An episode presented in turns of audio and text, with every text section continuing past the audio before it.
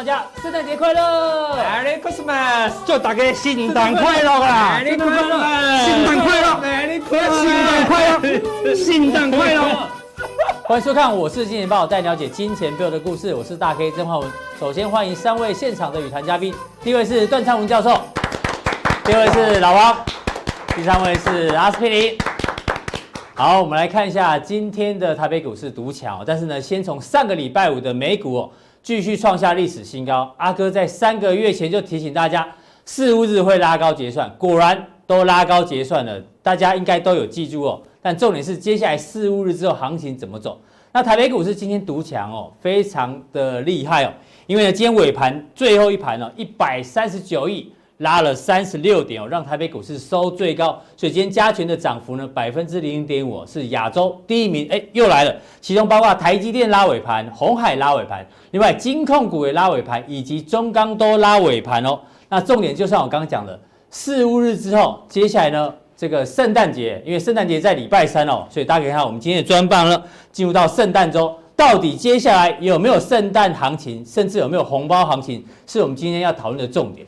好，我们现在看一下到底有没有圣诞行情呢？因为呢，就在礼拜五的时候，美国总统川普按照中国大陆新华社的说法是，川普打了一通电话给习近平主席哦。当然，在这个时候打电话呢，绝对不是只是说，哎，圣诞节快乐，一定有事情要聊嘛。当然，川普呢希望他们美国的圣诞节可以快乐，他们的元旦可以快乐。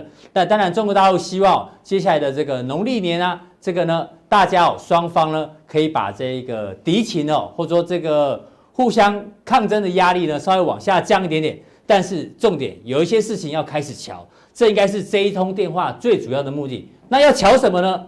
川普大部分的内容哦都提到第一阶段的贸易协议，希望呢在一月份可以签署。当然他还提到了哎朝鲜，因为最近朝鲜呢不太乖哦。这金小胖又开始有一些动作，那他也提到香港的问题。那另外，习近平主席他们希望瞧什么呢？除了在贸易协定呢，希望互相尊重的这个基础之上呢，大家可以签署之外，他特别提到了，因为最近美国对于涉台事件、涉港事件、涉疆事件跟涉藏事件呢，都有一些关注。所以呢，从这边可以看得出来哦，美国关心的是贸易战，中国大陆关心的呢是对这四个地方哦或。四四个地方呢的这一个关切，所以要请教一下这个教授，我们刚刚讲，在这个时候双方会互通电话，一定不是只是互道圣诞快乐，一定有事情要乔。那如果有事情要乔的话呢？哎，感觉上，既然这个热线一通了之后，会不会是现在中美双方哦，希望呢在未来哦擦枪走火的事情不要让它发生，甚至呢有一些所谓的争议先把它搁置住。那如果搁置住的话，哎。代表接下来的耶诞行情、圣诞行情或是红包行情，可能就比较有希望。先从这这个热线，你来做一个解读。其实呃，节目非常的这个好哦，因为今天大家都穿了一个盛装哦，要送圣诞礼物了。对哦，其实教授在学校上课也要戴这个帽子哦，圣诞节嘛。对，戴这个帽子可能会变网红啊，因为 因为一般啊，一百个人啊，一百个人如果全部都上传的话，我真的会变网红啊。是，所以没有没有老师敢这样敢敢这样做哈、哦。那我们看这个川普跟习近平啊两个人啊，他为什么会通热线呢、啊？其实就在宣告一件事情嘛，嗯，那就是圣诞节到了啊。对，为什么？你想想看，大家想想看哦，你会打电话给一个。平常都不会联络的人，他们上次通电话最多是六个月前。是啊，很久很久没通电话。这么久了，你有没有可能说突然间要想到一个人说你要打电话给他，是问说啊你今天上了厕所没有？不可能吧？一定要那一定会有事情啊。所以说他其实在宣告一件事情，就告诉全球说，哎我。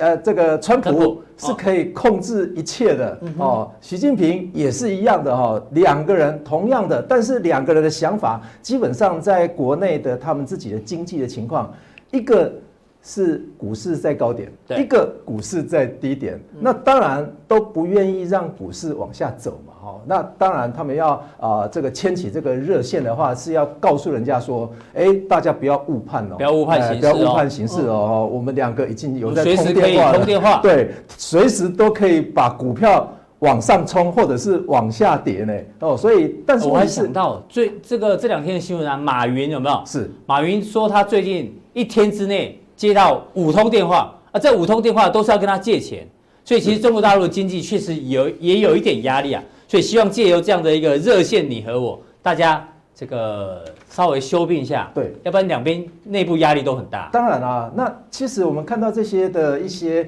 呃传出来的一个讯息的话，都是要休兵的一个情况嘛。嗯、你看到这些，比方说他谈到，比方说涉疆啦，或者是涉藏啊，等等等等的议题的话。这个我们都可以想象得到，这个不就是很久的问题吗？嗯、那很久问题，我们再来沟通一遍说，说啊，我们先搁置一下，对，那来看一下，说明年的状况，我们再说吧。嗯、哦，这个都有可能是有是有个是有这种情况啊、哦。所以，教授，你的结论就是，接下来应该不会有什么太意外的事情发生。当然啦，在中美之间，是啊，当然啦。嗯、哦，所以呃，他其实就要告诉我们说，不要误判情势就对了。嗯那接下来的行情呢？你觉得要从什么角度来切入？其实我们从啊、呃、观察台股一年以来来看个股的一个表现情况哈。嗯、那其实我把这个月报酬、季报酬跟年报酬哈，每档个股哈丢在一个篮子里面去的话，去看说在月报酬里面，从今天往前面推推一个月，往前面推一季或者是推一年哈。嗯、台股里面一千六百多档的股票有大于零的家数。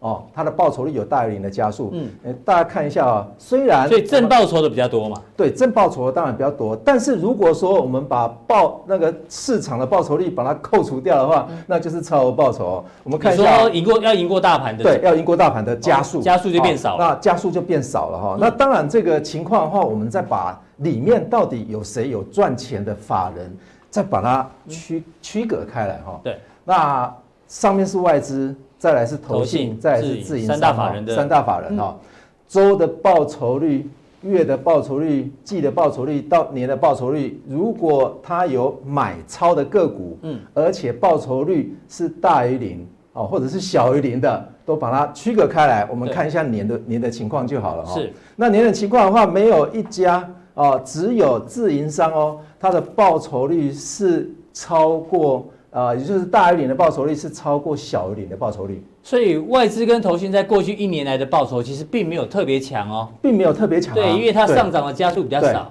但是当然这一张图表的话是告诉我们一件事情，是说它去赌的这种加速的几率啊，哦，我们不看说这一家到底赚了多少钱哦，那我们可以再来仔细再把它切割开来看哦。如果我们用超额报酬买卖超情况哦来看的情况哦。还会更少，嗯，还会更少，就是赢过大盘的赢过大盘的加速。的，哎，如果用一年来看的话，其实它如果进场有获得到报酬率的话，那就是五百八十六家，对，外资占了三百六十六家，嗯哼，大致上我们看一下自营商的部分，对，它也没有超过啊，是。哦，所以原则上，所以这样看起来到底谁的报酬率比较好啊？是啊，所以我们再来看一张。统计的表格哈，嗯，那这个是呃所谓的三大法的里面哈，月报酬哈，月超额报酬如果大于十 percent 的，对，二十 percent 的，三十 percent 的，再来是年报酬是大于六十 percent 的，我们看一下这些外资进场的加速的话，我们就可以知道说，哎，这个月报酬似乎外资比较厉害一些，但是基本上都是七七十几家了哈，是。那季报酬的话，反而是自营商比较厉害，比较厉害，超过二十 percent，它总共有九十三家，里面它赌赢了五十一家啦。哦，那如果是年报酬的话，一样也是自营商哦。那我们看一下，呃，年报酬如果大于六十 percent 的话，同样的我们看到，哎，也是自营商哎，所以自营商赌赢的几率似乎是超越这三这两大啊、呃、这个呃法人哈、哦。对。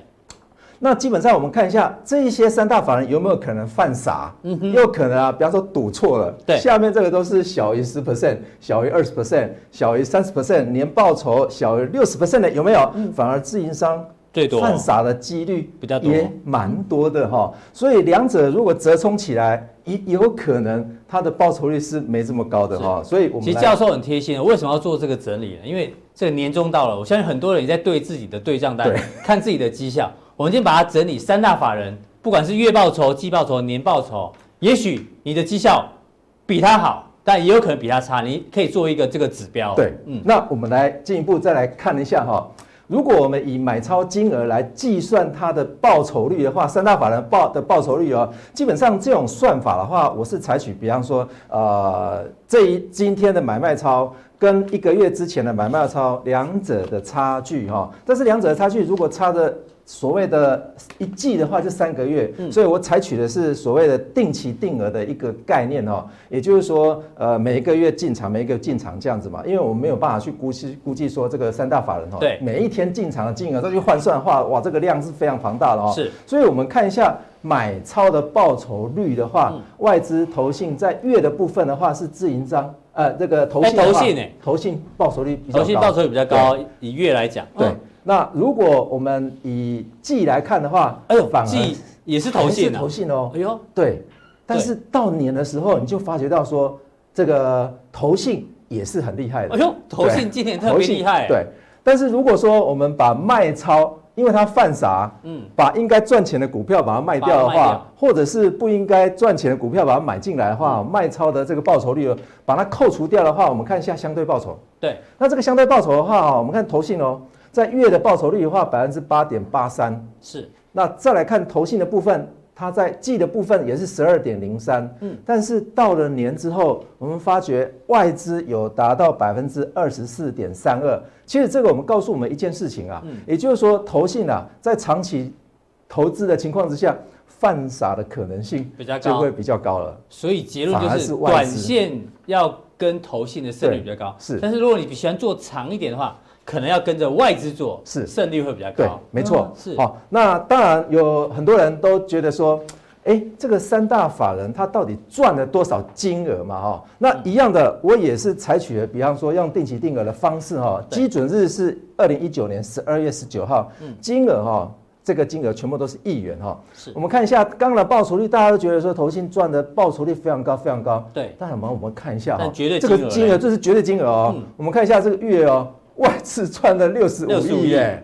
嗯，投信二十五亿啊，对，自营商六点五七亿啊，赔的部分当然他赔的也比较多了哈。嗯，那我们看一下长期的，长期的外资啊，平均来看，我用定期定额来看哈，是，它总共赚了一千七百七十八亿，但是赔了也也蛮多的哈，两百六十二亿，但是一年来赚了一千五百多亿啊，对，哦，那我们看一下投信的话，投信因为它的金额进场的金额非常少，反而。你扣扣掉完之后的话，它大概啊，就是呃外资的大概赚比较多六分之一。对啊，因为投信赚三百多赔一百多，等于赔掉三分之一的这个利润嘛。所以我们用赔跟所谓赚的等比来看的话，那外资还是比较厉害的。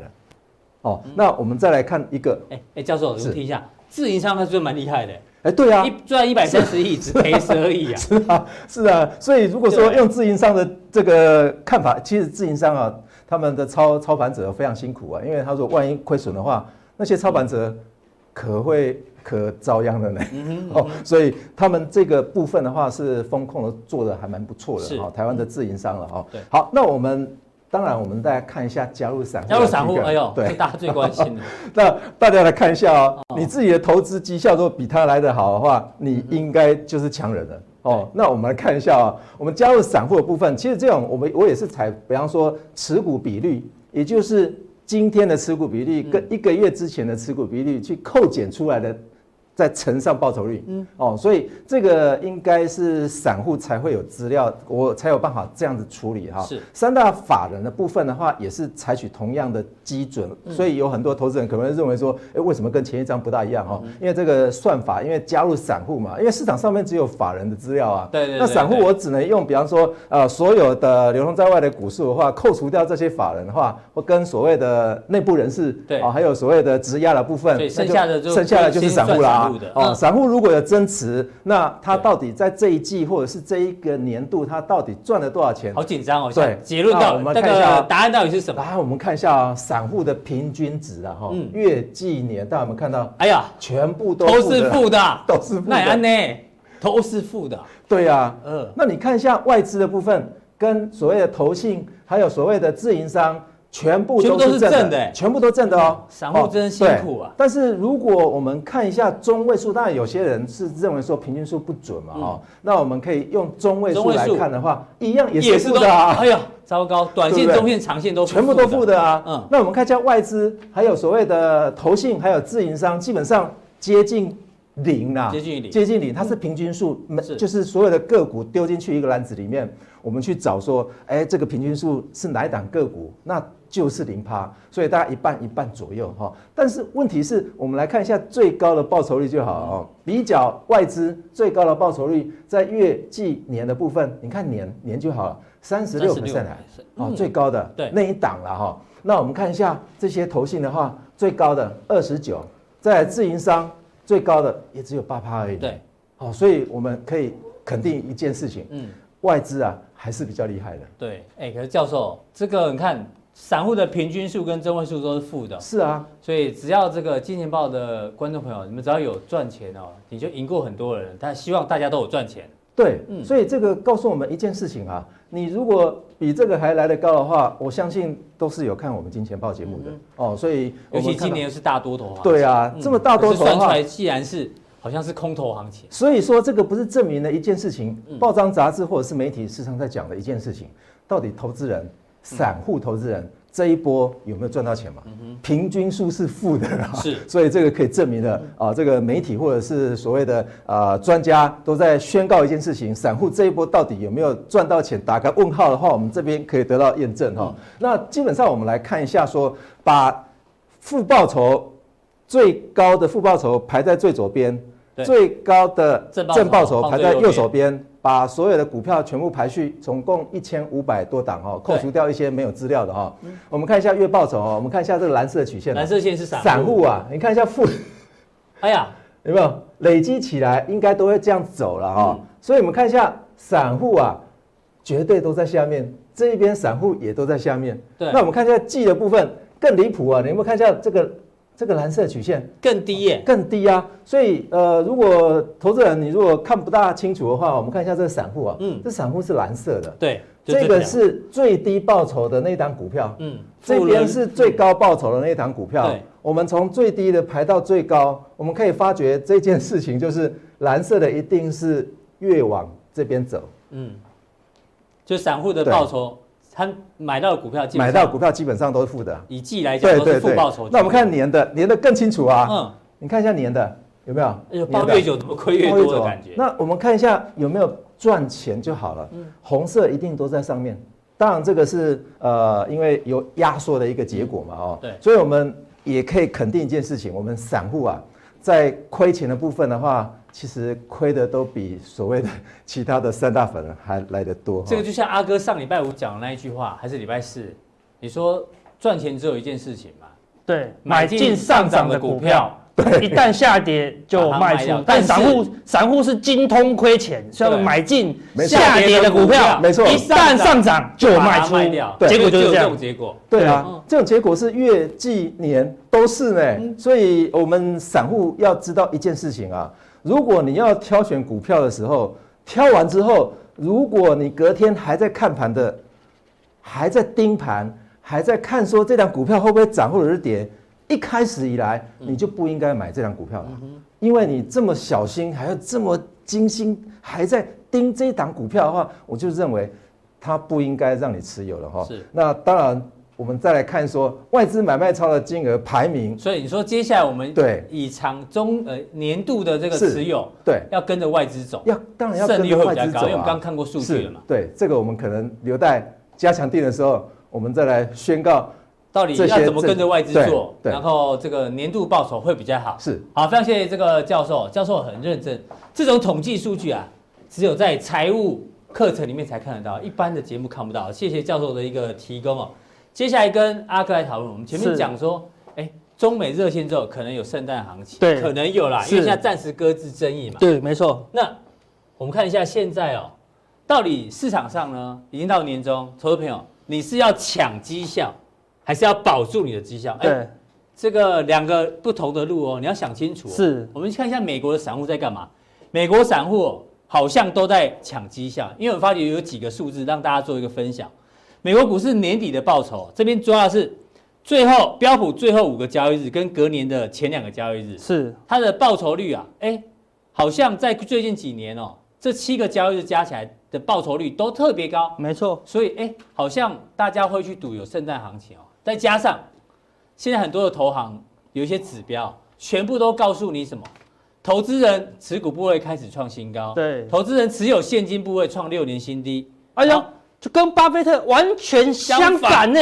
巴菲特是笨蛋吗？好，对不对？这个也是 你很喜欢消遣巴菲特，没错，我们推崇嘛，对不对？好，对吧？然后这个投资人看空的比例已经降到最低了，你看，怎么大家突然翻多了？会不会要压这个行情？对，就连 ETF。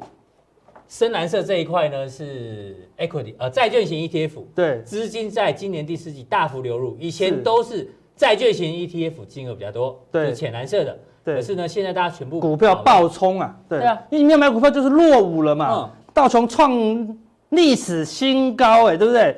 拉高结算，帽子还蛮适合你的，对，他说，哎，阿哥你是还看多红色的，对，红色的，哎，小心哦，有绿帽啊，有没有？有绿帽啊，哦，所以小。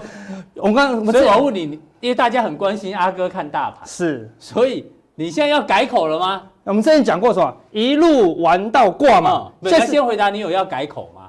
如果你没有要改口的话，你就回去做，就不用讲。你有要改口吗？我现在哦，已经快接近到了，已经快接近到了，对不对？像之前一路玩嘛，对不对？现在已经到了，到下个字就快快挂快挂了。所以投资朋友现在每一集都要看哦。你说啊，今天休息一下，不要看，就隔天崩盘。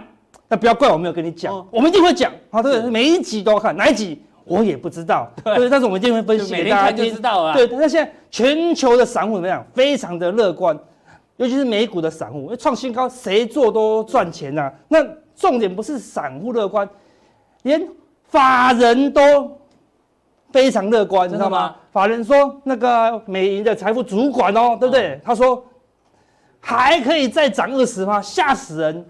道琼现在两万八，还要再涨二十，再涨二十趴，它三万三呢，对不对？哇，那不那那那等于是说，整个美股要喷到翻掉了，真的是这样。标题又引起我兴趣，别人贪婪，你还不恐惧吗？你是要改口吗？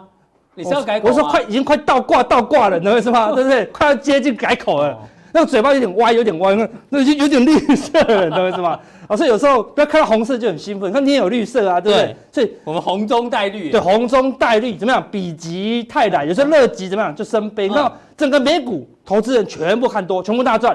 因为看多多大赚嘛，整个法人全部看多，全部都大赚。现在整个美国最讨厌是谁？你知道吗？就是巴菲特。嗯，就是跟人家讲，赶快买现金，赶快持有现金，就被骂死了。每次多头尾声，骂最凶的就是巴菲特。巴菲特，那只有只有他，他有穿裤子，你知道吗？他就一直看，哎，我有裤子，对，我有裤子就好，我不管这些人讲什么了。所以说，行情就是这样，阳极则阴生呐，哈，否极则泰来，好，阳极好则阴生，你。嗨到最高点的时候，空头就慢慢的出现，这个绿色的小帽子就慢慢出现喽。你是很认真哎，太极明明是黑跟白，你就搞搞一个红跟绿，对，你才有感觉啊，对不对？好，对啊，红跟绿啊，对不对？红到满了，这大长红，超级大长红，那个小黑 K 就会慢慢出现喽。有人说阿哥，你不要一直吓我，我们今天就负责吓大家的，对，长成这样子再看多就没有意义了，对。我们提供一些警讯，让大家帮他踩个刹车。你看到道琼果然拉高结算，对，我一回去把。二零一四年好的结算位置拉高给你看哦，那这个蓝色是什么？一年的行情呐。哦哦，这一年二零一四年多头年，然后隔年看休息哦，然后呢小多头、大多头，通常大多头又看隔年会怎么样？休息休息哦。那现在现在大多头哦，现在大多头哦，所以我的意思说大多头过后你要小心哦，可能会休息哦。但是通常怎么样？它震得很剧烈啦，因为。前面这么剧烈，以后后面剧烈程度会变高，会更大。好，然后给给你看哦，到底有多高哦？哈，这种统计下，把过去哈快要几年了，哈，十五年、十六年的好一个涨跌的情况，哈，从二零零三年我们去看哦，然后那个它当年涨超多，涨二十趴以上哦，好就涨了四十，隔年好它上涨的几率只剩下它只剩只能涨。它前一年能能涨两千点哦，哦，这是点数哦。对，隔年呢只能涨四百六十三点。大涨之后顶多小涨。对，只有四趴哦。你说最高哦，好，那但下跌的风险变高喽，它可以跌七趴哦。你说如果你大涨过后，隔年还有肉吗？通常肉不多了啦，哈。所以说，你看它这一点，如果它是小涨的话，啊，可能小涨小跌，对不对？那我们看一下大大涨的好了，这一年大涨十七趴，二零零六年大涨哦，就隔年。都不会涨比去年多，还算涨哦，对不对？也涨不少，对，涨不少，对啊。但是因为它还没有涨超过两成哦，对不对？它你看它隔年哎跌跌不少，跌不跌不多啦。嗯，它重点是什么？它隔年整个收盘只涨六趴，对，加起来这两年加起来是涨多少？二十三趴。嗯，结果呢，隔年涨不动，完全涨不动，然后呢，跌多少？四十四趴。好，丙玉啊，你看跌四十四趴，所以大概涨超过两成，后面都要小心一点哦。那你看这个跌四十四趴的隔年哈。金融海啸就出现了，对不对？金融海啸过后，你看隔年今年跌三十五趴，你吓死了，对不对？我说比级怎么样？隔年泽泰来涨了多少？二十一趴，你看就不会跌那么多了嘛？还是有跌，但是没有跌那么多了。然后再来多头又开始了，对不对？涨了十九趴，隔年要涨十九趴，几率就不高了啦，对不对？但是都会有一个下跌的风险，所以不是不会下跌哦。对。那我们来看最近的情况，好，二零一三年也是大涨，嗯，对。好，二零三年大涨之后，看隔年只剩九趴的空间，小涨，剩小涨，然后呢？可以跌七趴，嗯，然后再隔年涨八趴，然后呢，只上升三趴，然后呢，就又跌了十四趴了，好，就撑两年都会挂哦，好，对不对？对那最关键是二零一六、二零一四、二零一七、二零一七也一样，涨了二十五趴，涨了两成以后，只剩涨九趴，嗯，涨不多了，大涨过，隔年再大涨，大家都赚翻了，怎么可能涨那么多？但跌的时候跌了跌了十三趴哦，好，那我们说今年又涨了二十趴以上了，好，所以我们说今明年的。上涨的空间，你就要保守，怎么可能还再涨二十趴？刚刚那个美银说还可以再涨那一样多，从过去经验来看，顶多都不会涨得比去年多。如果它涨这么多的话，好，所以但是跌的呢，我们说现在道穷是吧？两万八千点，我们说这别别多少，说阿哥不吓死我，跌十三趴，跌十趴是多少？两千八百点，你会疯掉啊，对不对？我们说小跌个，那这边随便跌个十几趴。小跌个四趴，多少？一千点哎，对，道琼跌个一千点，二零二零道琼要跌个一千点，你能接受吗？跌个八趴，两千点，你可以接受吗？可能不能接受，但是可能会发生哦。所以说风险怎么样？会大增啊。好，所以听到现在阿哥，你到底改口了没？我二零二零现在没到嘛，所以我们说一路玩到挂，还没挂，还没挂。好，那二零二零要提防了。好，我们看到。我们这一直讲黑天鹅指标又创高啊！之前一直冲高，我说冲高不要怕，冲高不要怕。但是我创高啊，创高就要担心，创高就要担心了，糟糕，吓死人！他就一直冲啊！那你从这边开始关注啊？对啊，讲完之后就一直高，一直高，一直高。对，我说创高不用怕，创高不要怕。就我嘞，他创新高啊，创历史以来的新高，是他毛起来买哦。哦，投资人可能不知道这个叫 Skew 指数啊，Skew 指数就是他赌道琼要崩盘哦。嗯，好，他他跌个两千点、三千点要崩盘哦，买很价外的 Put 赌崩盘的、啊。所以你可以看到，当他大赌的时候，我们说之前如果他小冲高，代表他很害怕，那表示说可能不用那么害怕。但是如果怕成这样子，不是不是一个人跟赌，川普一定有听你在分析，他就发觉黑天鹅指数。创高了，赶快打电话给习近平。哦，对，赶快赶快瞧一下。不要误判，我怕误判，我怕这个就就 就是可能哦，好好好，关键人物自己去买的啦，对不对？所以看过去几次哦，创新高的哦，这一次本来都没有创新高，忽然创新高，记住哦，二零零九年十二月哦，后来又回档以后又创新高，二零一一年的二月哦。后来修正一阵子又又创高，又创高，我们就讲这三次就好了哈，不是每次都准，那我们找个三次例子，就这三次。二零零九年十二月创创新高之后，有短修正哦，过一阵子又大修正哦，哦，所以它不是马上马上崩盘，对，好，但是它预告后面震荡可能会非常大哦，不，绝对不会是多头。二零一一年二月是又创新高，马上小修正，后面呢又大修正哦，所以小修正之后还有大修正哦，小修正之后还有大修正哦。二零一四也是一样，小修正之后，后后面又崩盘了，大修正，修正修正哦，超级大修正哦，对，小修正、中修正、超级大修正哦，所以表示说市场那些比较聪明的人士都知道未来哦有一个大的大致的黑天鹅，什么时候出现不知道了，但是未来风险是大增啊，所以投资人家知道，虽然现在还是多头哦，还没有到完全反转的时候，但是。风险是越来越高，越来越高，对，所以你要非常的谨慎啊。那通常美股越接近尾声的时候，说全球股市像台湾台股越接近尾声，一些像最最近一些小型的投机股开始狂拉。全球股市拉到尾声的时候呢，谁会接最后一棒？通常就是入股最接最后一棒。大家最近很关心入股啊。对，那我们拿入股的周 K 给大家看，好，这个地方涨一大波，杀大概一半，那表示它不是空头，它是修正，好，对不对？它是修正，它这边。涨两周以后，这边跌了好多周才破底，当然是假跌破，因为这力道很弱嘛。看啊，一二三四五，涨了五周以后，看又跌了十几周，还破不了底，叫做什么？支撑变强了，这个是年线哦。对，最近一二三三周又跑又把快要把最近十几周的黑 K 怎么样吃掉了？好，所以我认为说这个地方好，入股有可能会接最后一棒。好，加上它的周 K D 好已经黄金交叉了。好，所以说它这个地方底也打出了一个头肩底的提醒，然后所以说它的地方有机会突破，一突破。前面的这个高点也有机会怎么样被突破了？好，所以入股看起来有机会接全球的一个最后一棒。那至于台股的部分，说阿哥已经到最后面最后面了，对不对？到底要做什么？等一下加强这，我跟大家跟大家讲。我们找到这个光了，就是这个。到底这个加强镜会见到什么光呢？是光啊！我到底是不是光？我不知道，对不对？但是一定是这个光，好，对不对？所以加强錠会跟大家讲，这到底是什么光？好，非常谢谢阿哥哦，把这个指数呢讲得有点清楚，但是又不太清楚，但没关系。到底加强錠，他再讲一次，让大家知道到底什么时候会是转折哦，这个迹象会比较明显。好，另外我们来观察到这个麋鹿王，请一下麋鹿王，为什么麋鹿王？我要跟你讲 hotel，因为老王自从小朋友生出来之后呢，他都住在旅馆，对不对？对，都住旅馆，有点忠心呐。还，但是我们那个客服有在跟我们那个工作人员跟我们讲说，哎。有人在我们这里开机耶，开机对，真的。生完之后月子中心不是一个月吗？感情还不错啊，那感情真的不错。所以他已经布置的像旅馆那样，对不对？哎，其实很舒服，灯光好，气氛佳。而且那那个我们那个莲蓬头啊，还有好几段式，这种可以调整。对，好，就看你画面这个 这种这种 SPA 按摩浴缸。为什么要讲这？你知道以前哦，去旅馆的人哦，不外乎比如说有游泳池嘛，听说台中这里很多，大家就去玩水。啊，台中太熟悉了，太熟悉了。哎呦，哎呦，我我知道中部人嘛。然后按摩浴缸，按摩浴缸，要不然呢，唱卡拉 OK，谢师宴，谢师宴，对对。然后摄影摄影师外拍也很多去旅馆啊。对啊，这是事实，这是新闻报的嘛。对对对，旅那他们叫旅拍哦，旅拍旅拍，对，唱歌嘛，KTV 打麻将，VR 赛事，其实大部分都是这些嘛，不外乎这些。对。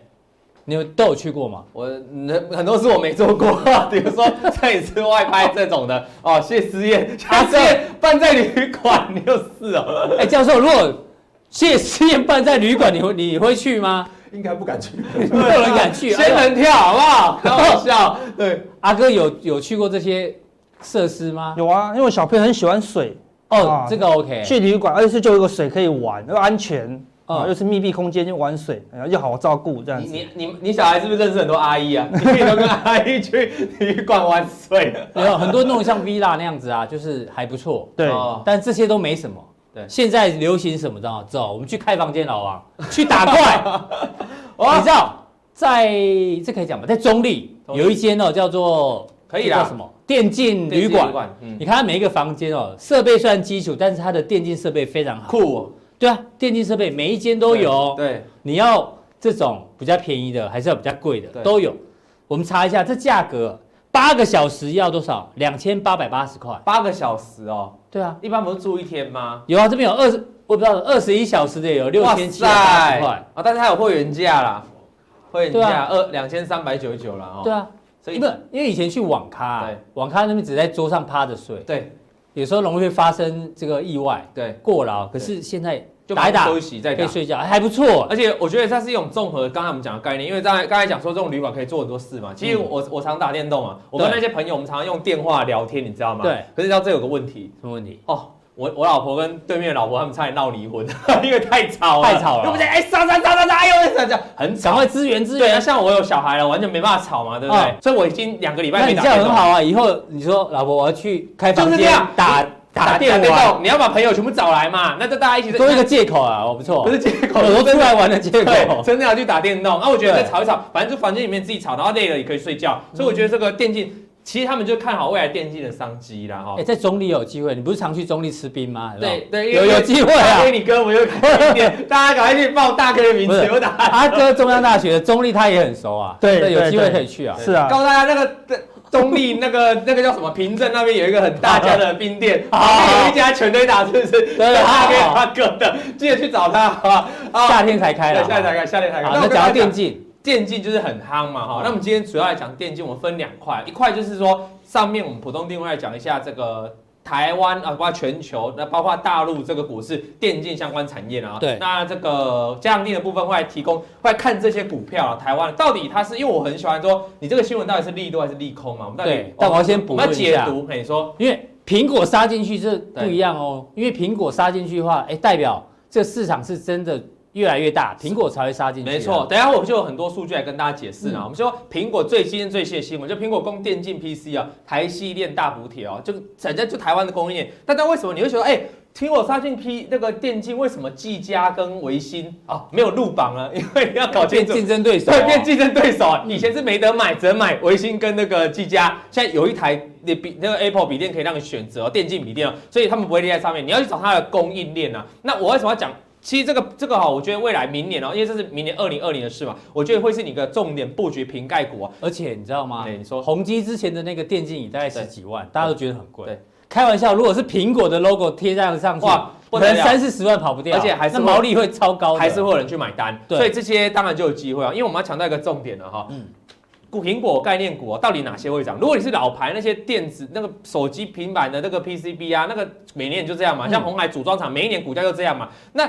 我怎么样的瓶盖股值得你二零二零去筛选哦？就要你就要去找有没有这种新的主流，比如说瓶盖股那个我们郭大师也传出来，他明年可能会推 mini LED 的商品嘛。那类似这种新应用，那像这个未来切进电竞 PC 就是个新应用哦。为什么要讲这样？去年哦，就今年啊，二零一九年涨最凶的苹果概念股就是有切到这个剪刀脚，对，这个叫蝶式键盘哦，这蝶式对，然后这个叫剪刀脚，就从这个换到这个，这个剪刀脚商机哦就爆发了。那有些人会说什么叫蝶式？有没有？叠剪刀脚，它其实是这样堆叠起来的。嗯、哦，这个它键盘大概是这样，那蝶式大概是这样。嗯，好、哦，那蝶式这样子。那为什么以前苹果用蝶式哦？因为蝶式做起来的键盘那个重量啊、哦，大概少了四十个 percent，所以大家会想用这个。可是你知道，大 K，我们常打笔电的人哦，最喜欢听什么？常打键盘的人喜欢听什么声音？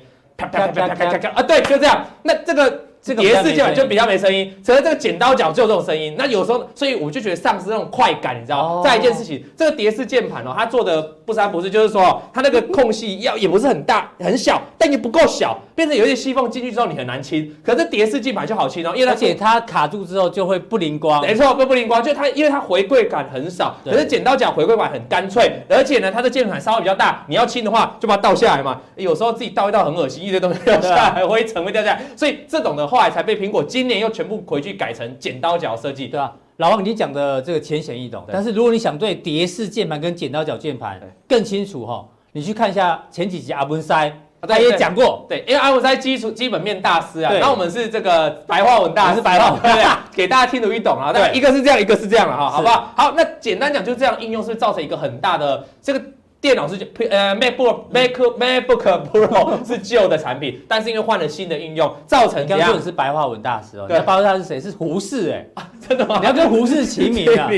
啊，结果是五四新运动，是不是？好，我们来看一下这个，就是因为换了这个简单角，简单角相关的产业哦，反正有题材的哦，看科家，科家啊，涨了多少？涨了一百六十五 percent，还有一档。叫做金元。金元就我们的印象，它是二三开头，它是很老的公司哎，也因为换了剪刀脚，啪，从十七块一路涨涨到十七块，涨了一百七十六趴。还有一档最扯，这一档茂林，嗯，啊，茂林 KY 涨了多少呢？从三十五块涨到一百三十块，总共涨了两点七倍，对，吓死了，对不对？所以就是单纯一个应用。所以我告诉你，你去看你的真鼎哈，你去看你台积，你去看你的红海，没有没有这样涨？没有这种不可能啊，所以一定新应用。那就回到为什么我今天要跟大家讲鉴定，因为如果是成真，是真的。那明年哪些接到它电竞 PC 的订单？嗯，那就是一个新的应用哦，新的商机，你要去特别留意了哈。嗯、那我们来讲一下全球电竞的状况哈。这一张图啊，主要跟大家讲一下，这是过去全球电竞以来哦，它二零一九年主要的一个来源的收入、嗯、获利跟营收的收入。哦、第一个的话，这个是赞助商，赞助商。其实现在电竞商还是靠广大的赞助了哈，嗯、因为这种产业还是要有赞助，像那个我们的微信、技嘉都很多赞助嘛哈。那赞助商还是占最多，占了三十四点三趴。那第二个这个呢，大概就是媒体的转播啊，金，权利金，对，没错。其实电竞很多人在转播哦，这个越来越广泛哦，大概占了四成左右。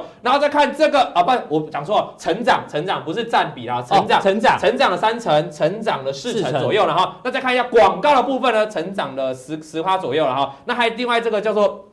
媒体的门票，嗯、就是卖票，比如说我们传说对决，嗯、其实你现在之前的亚运的表演赛，还有现在奥运的话，他们也会卖门票啊。这些门票收入也算电竞经营的来源的部分。电竞比赛很多观众，对，然后这个是游戏的平台了哈。嗯、但是主要你可以发现哦，就整个营收的这个绝对值来看哦，获利的绝对值来看，你可以发现其实它并不是靠门票这一块，只是说它门票这一块有成长，它最大的来源还是在赞助商。赞助商，所以大家要搞清楚整个，为什么赞助商愿意支持成为电竞产业最大的获利跟营收来源？因为他看好这个产业啊，因为他知道有人在看啊，不然赞助商怎么会想要砸钱呢？媒体这一块也是啊，没有人看的节目，他怎么想要转播嘛？所以如果从全球目前为止这盈利、营收跟获利的来源的话，我们认为电竞产业的确未来会有钱。所以这种都是挂名赞助，挂名赞助。以后我是金钱豹，我们来卖个基金好没有？没有，我们自己要什么基金来个 哎，也可以，也可以哈。对啊，不是某个那个看盘软体，我们董事长彪哥都可以卖水饺了嘛？我，你觉得你今天穿的像卖水饺、做面包？好，那也你所以你了解这些媒体其实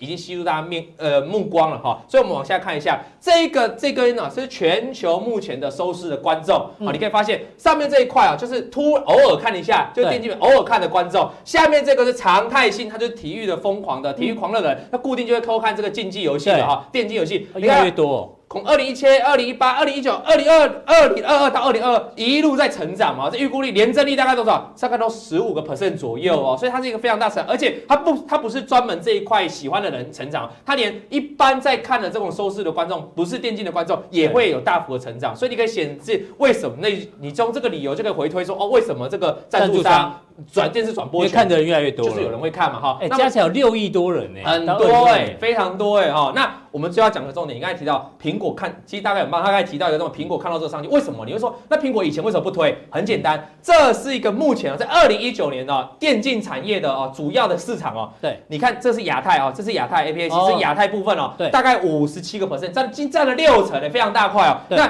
十二趴，这个什么？这个是北美啊、这个是北美，北美的部分才占了十二趴，欧洲也才十六趴，那其他国家整个加起来也不过十五趴，所以你可以说以前最大市场在亚太啊。对啊，可是那所以为什么苹果现在才会发现？因为他认为哦，它的北美这一块市场还太少。欧洲这一块还不多，所以他认为从这个时候开始，他现在才开始想到说，哎呦，其实我这边有很大的潜力可以去发展啊。所以为什么？因为亚洲人比较爱玩电玩，是这样讲吗？哦，所以这个维新跟技嘉早就跟宏基早就闻到这一块嘛。那苹果因为比较后知后觉嘛，因为他现在才发现，哎呦，这一块市场其实可能因为本来市场占比就比较小嘛，所以没进来之后会把市场炒。你讲对，未来这个慢慢变大之后，哦，慢慢变大，然后亚洲慢慢缩小，其实你可以发现整个变化。Apple 常常都这样，它比较晚跨到某一个领域，他不会当领头领头。会，包括他的创新也不是，他一跨进去啊，可能他就变成当时的霸主啊，所以这我们今天跟大家探讨了。好，那相关台湾的概念股，我们等一下会加强錠跟大家讲。我们现在讨论一下这个中国的了哈。嗯，在跟大家讲之前，要先讲这个今年啊，民国二零二零的明明年 明明年东京奥运，明年的东京奥运呢，告诉你哦，这个 Intel Intel 主办哦，就跟冬奥表办一下这个表演赛，就是奥运的表演，在这个。快打旋风啊，第五代跟火箭联盟，其实火箭快打旋风大家知道吗？大家都知道，好厉害，好厉害。那什么是火箭联盟？火箭联盟大家去 Google 一下啊，这时候就考验我们小编的智慧啊，小编。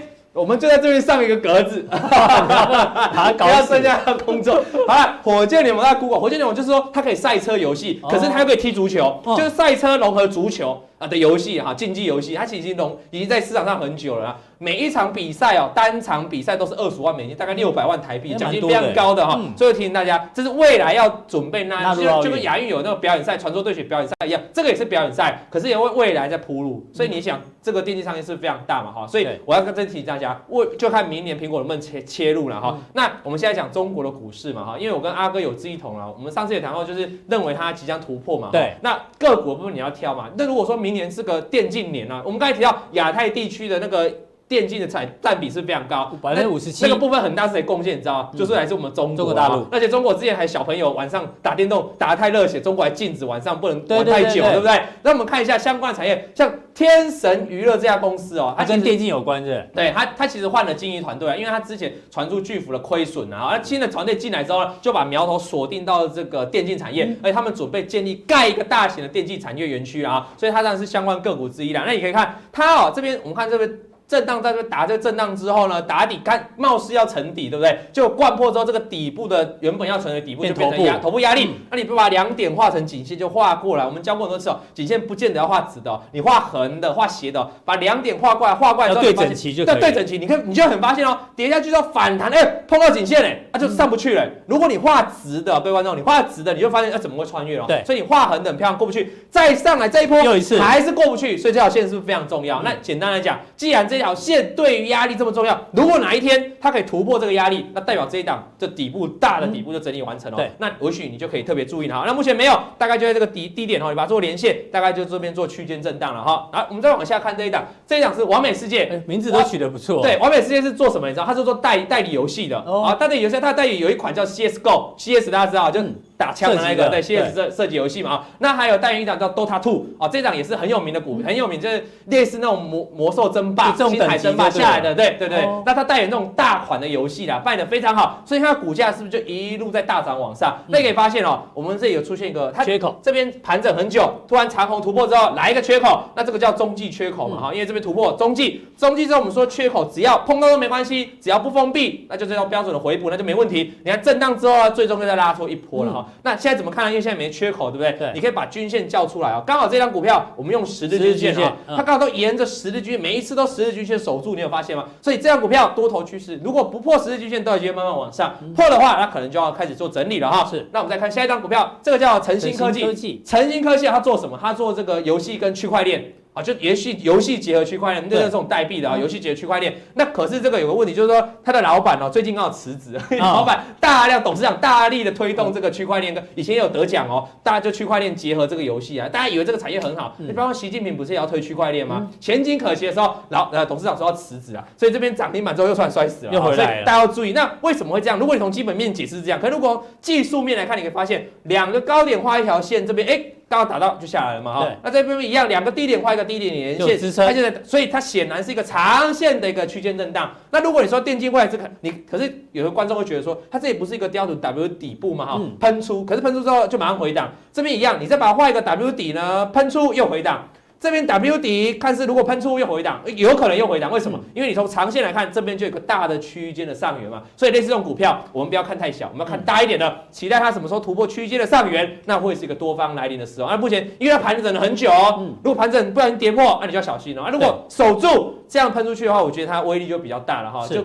到时候搞不好会搭上区块链，就要等真正的底部确立，对，一定要确立。现在都是盘整啊，包括这边的小突破，你也不用太紧张，因为我们前面有两个例子都失败的嘛，哈，这样大家清楚吗？那我们最后看最后一档股票，这个叫盛天网络，对，他做什么？他做这个网页版的手游的，以前做网页版手游的，手游，可是他们公司未来要切向这个互联网，把互联网跟游戏做个结合，所以它深耕电竞其实也非常久了啦，哈，那你可以发现。其实这个出现标准形态啊，这边创了一个高之后拉回，然后上来，我们说这个高点一定要站上突破嘛，就它收了一个长上影线，上影线标准的没突破嘛。我们说遇到这种形态的时候，你就要小心了，开始回档，那回档之后也就会测到哪？这边有个长红，对不对？对，长红的刚刚高点这边震了很久，代表这边有支撑，回档只要守住这个长红大量高点，那大概就 OK，大概就做一个区间震荡。那如果真的要转强的话啊，你一定还是要突破这个高点的。如果这个高点没转强，顶多就区间震荡。如果跌破，就要做一个长期的整理了啊。所以以上综合入股的四档，我觉得这个短线的不要说。跟大家聊一下这个电竞概念股强弱有别，那你就按照它的技术面去做操作，我觉得是比较 OK 的。好，非常谢谢老王，我把这个电竞呢延伸到中国大陆相关的概念股，从技术面让大家做一个参考。那待会这个更重要的加强地呢，马上为您送上。